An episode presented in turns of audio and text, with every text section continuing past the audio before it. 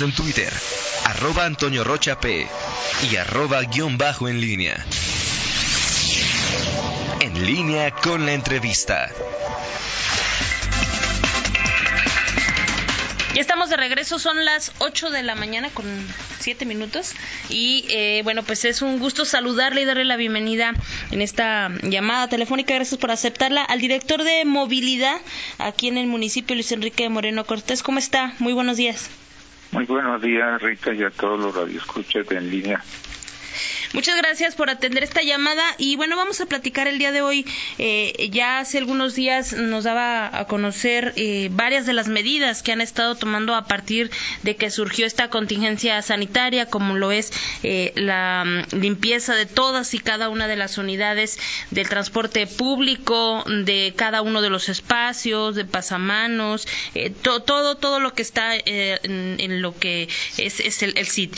Pero hay otras medidas que se han estado tomando como la instalación de los eh, arcos sanitizantes y también el uso de cubrebocas. En estos dos casos en específico, en esos dos temas, preguntarle, ¿se ha hecho o no obligatorio? Porque fue dada a conocer el, tema de los cubrebocas como una medida obligatoria.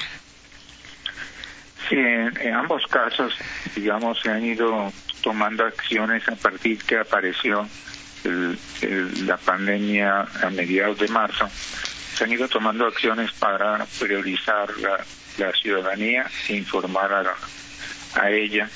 Entre las medidas de cuidados de salud han sido, pues primero la, sana distancia y marcando en todas las terminales eh, las filas, las distancias para que se respeten y tengan, digamos, una prevención en este caso.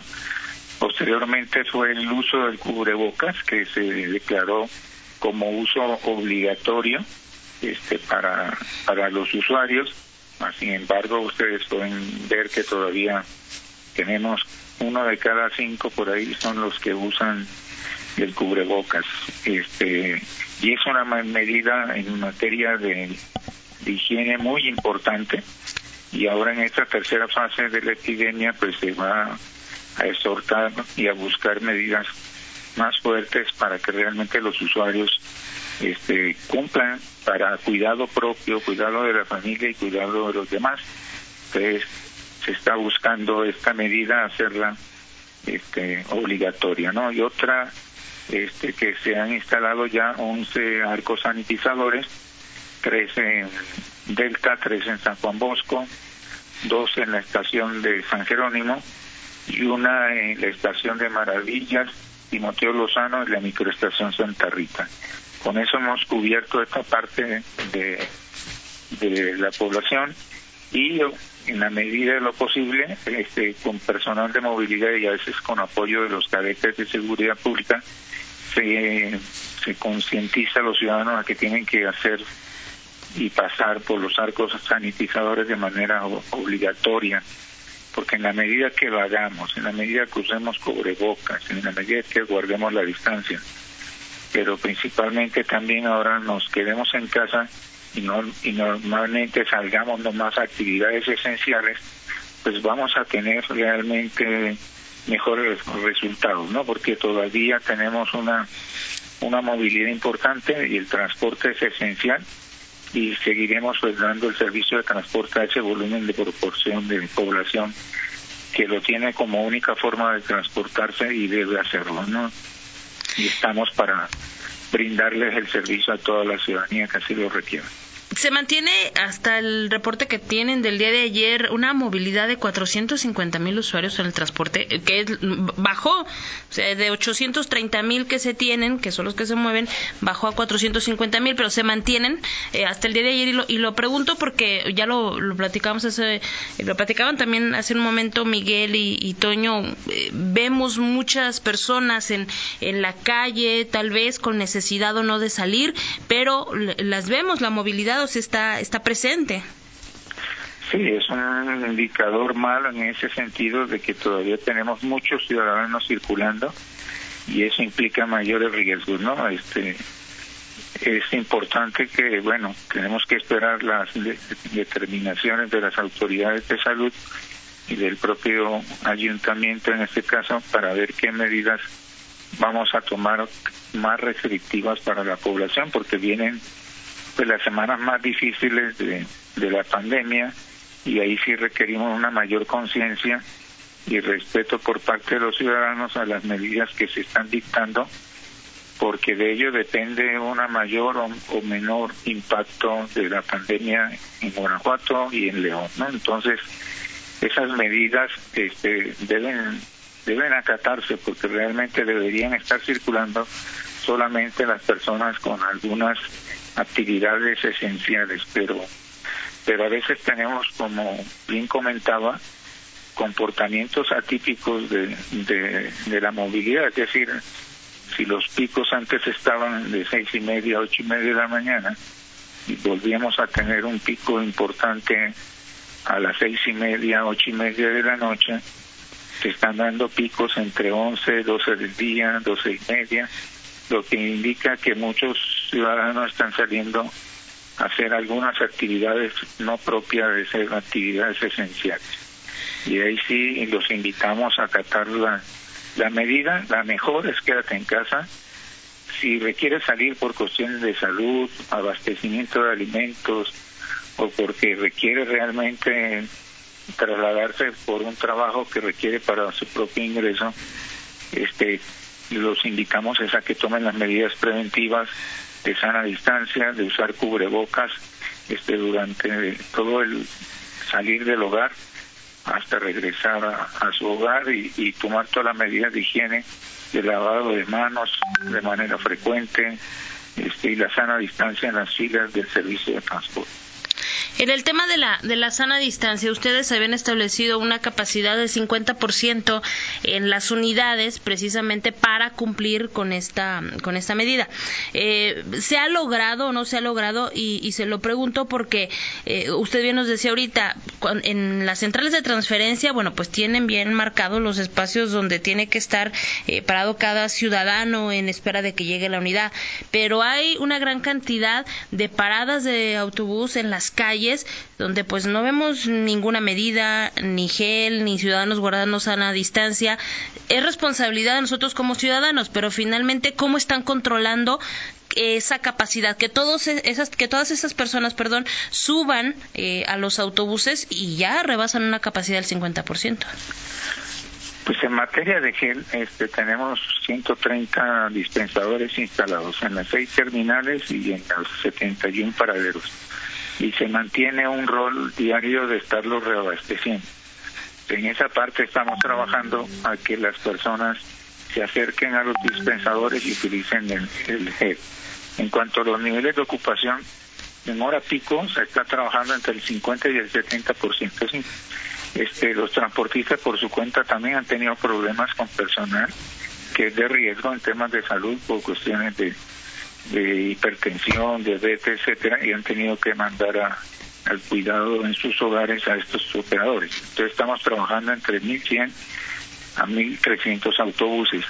en horas picos vamos al entre 50 y el 70%, y en horas valles sí se cumple ir inferior al 50% realmente en todos los despachos. Habrá rutas que van más llenas unas que otras, otras van casi vacías entonces a veces la demanda se nos distribuye de manera desigual en las rutas y es probable que en algunas rutas las demandas como alimentadora o al regreso de, la tarde sean importantes y no podamos garantizar esa distancia. Este, pero ahí donde invocamos a los usuarios a tener todas las medidas este, de prevención, ¿no? Porque tenemos que lograr que los usuarios en su totalidad utilicen cobrebocas y, y utilicen las demás medidas de lavado de manos o distancia en la medida de lo posible. Si nuestro viaje no es necesariamente de trabajo, sino para otra actividad, pues lo, lo podemos hacer a distintas horas. También se ha pedido a las empresas que si están laborando, pues sus trabajadores puedan entrar en horarios escalonados para que no todos entremos a las 8 y provoquemos un pico muy alto y por eso las unidades se ven bastante eh, llenas y lo mismo al regreso de la tarde, si todos salimos a las 6 de la tarde, pues obviamente va a ser muy complicado estarles dando una garantía de distancia en esos periodos tan cortos. ¿Y ha habido una respuesta en ese sentido de, de parte de, de los empresarios? ¿Han eh, notado ya este, que sí ha cambiado en los, en los horarios? Ha notado un poco porque el pico ha ido bajando hasta un 70%, 60% en los días hábiles. Eso quiere decir que en vez de 830 mil estamos sobre 400, 450 mil al día eso quiere decir, en términos de hora pico, que andamos, en vez de andar en 85 mil, andamos en unos 45 mil a 50 mil usuarios. Y eso nos permite, en cierta manera, este, dar el servicio con menos eh, unidades porque no tienen operadores. En este momento, encontrar operadores por los riesgos, por las cuestiones de salud, es muy complejo y se le está dando la oportunidad a estos trabajadores, igual que otras empresas, a que por materia de riesgo permanezcan en sus hogares. Ok, ¿se han estado aplicando ya sanciones, por ejemplo, cuando no se respeta ese 50% de, de capacidad en las unidades? ¿Por ese motivo han estado aplicando sanciones o no?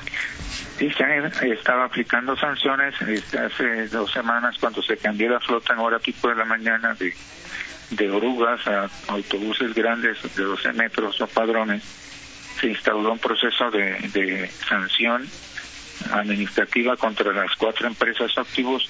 Su proceso es más o menos entre 60 y 70 días y los montos de sanción de 50 mil pesos aproximadamente por cada empresa. Aparte de eso, cuando hay despachos incumplidos, la dirección elabora folios de infracción a cada una de las empresas que incumplen despachos programados y en cada caso que causen demoras excesivas, dependiendo los intervalos este, se sancionan las rutas con, con menor calidad de servicio que han ocasionado demoras en exceso. Estos procedimientos, en el caso de los procedimientos, es importante comentar que cualquier sanción de ese tipo o reincidencia futura puede dar pie a una suspensión de concesión y una este volver a cometer estas faltas en un año este completo en materia de días este puede dar ocasión para un retiro de concesión. Entonces, los transportistas, bueno, han tenido una buena respuesta en el sentido de, de dar esos servicios con autobuses articulados, han dado respuesta en mantener las 159 rutas, que son las que se operan, entre 1.100 a 1.300 autobuses, y en todas, a pesar de que algunas tienen muy baja demanda, se mantienen los servicios más espaciados pero se le garantiza a todos los ciudadanos que tienen servicio. Y a partir de hoy los empresarios van a lanzar una aplicación de información al usuario este, que va a ayudar a que todos los usuarios tengan información sobre su ruta, sus combinaciones de ruta y los tiempos de espera. Hasta el momento los transportistas, los concesionarios han eh, eh, cumplido con todas las indicaciones que se les han dado, con todas las peticiones que les ha hecho el alcalde, que les ha hecho la Dirección de Movilidad, con los compromisos como tal, ¿los han estado cumpliendo? Digamos que no al 100%, que le digo que hay fallas en algunos servicios, algunas rutas y se levantan folios correspondientes a multas por sanciones, por incumplimiento de frecuencias pero en términos generales han dado respuesta en lo que hace a que aún teniendo una baja movilidad se está ofertando por encima en un, 20%, en vez de ofertar un 45%, 50% de la oferta, están sobre el 70%, un 20% por encima, lo que nos ayuda un poco. A veces no se nota estas disminuciones porque disminuir a veces un 20% de un autobús articulado representa 30 personas, pero siguen arriba 120 personas, ¿no? Y en un autobús convencional o normal este, se reducen 12 o 15 pasajeros, irían 50, 55 pasajeros. Entonces a veces no lo detectamos, hay veces que las demandas son irregulares en un despacho va al, al 90 o 100% y el siguiente despacho va al 60%. Entonces los promedios que tenemos de ocupación son entre el 50 y 55% en las, en las rutas y a veces en las troncales hasta el 45% llegamos a tener, excepto las rutas 4, 4 express que son las que más tienen demanda. Ok. En el porcentaje de cumplimientos, usted dice que, por ejemplo, no están cumpliendo al 100%. ¿Cuál es el punto más grave en este momento en el que sí, están digamos fallando? que nosotros, un punto, digamos, razonablemente, por las condiciones de vialidad, tránsito, congestión, estacionamientos, es un cumplimiento por encima del 90%. Ok. Hay unas cuantas rutas que quedan por debajo y las más críticas son las que se levantan folios de, de infracción. Decía hace un momento que a partir de hoy se lanza la aplicación, esta que tanto han venido preparando desde hace varios meses. Así es, al mediodía este, los empresarios van a, va a hacer este lanzamiento. ¿Van a hacer el anuncio eh, de por cómo, Sí, cómo lo van a hacer? ¿Qué medio? Exacto. Ok, Ellos tienen a cargo eso, digo que les van a llegar las invitaciones a todos los medios. ok, perfecto. Estaremos pendientes porque sí es una aplicación de la que ya nos han venido platicando mucho, pero bueno, pues ahora habrá que verla en, en marcha, ¿no? Y eh, en el tema de, decía usted que se van a tomar a partir de ahora, estamos en una fase 3, a partir de ahora se van a tomar medidas más estrictas. ¿No se han tardado en tomar estas medidas? Eh, ¿Cómo le van a hacer para obligar realmente a los ciudadanos a que utilicen el cubrebocas? Eh, ¿Se puede o no decirles, eh, no, no lo puedo subir si no se pone el cubrebocas? O sea, ¿qué es lo que van a hacer? ¿Qué tan estricto y, y hasta cuándo? Porque, bueno, pues ya entramos a la fase 3 desde hace un par de días y, y hoy seguimos viendo la- el mismo comportamiento.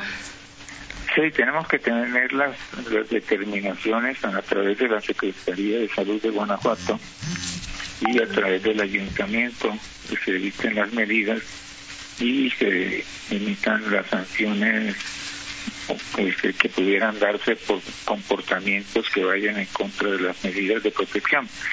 Porque aquí estamos hablando con una persona que no cumpla con las normas pues no solo está arriesgándose ella misma, sino que está poniendo en riesgo a los demás ciudadanos. Entonces, ese tipo de, de, de actitudes son las que se tienen que este, contemplar en, a través de la Secretaría de Salud y poder tipificarlas y sancionarlas en todos los municipios del estado de Guanajuato. Sea, ¿ustedes están esperando una indicación del, del Estado?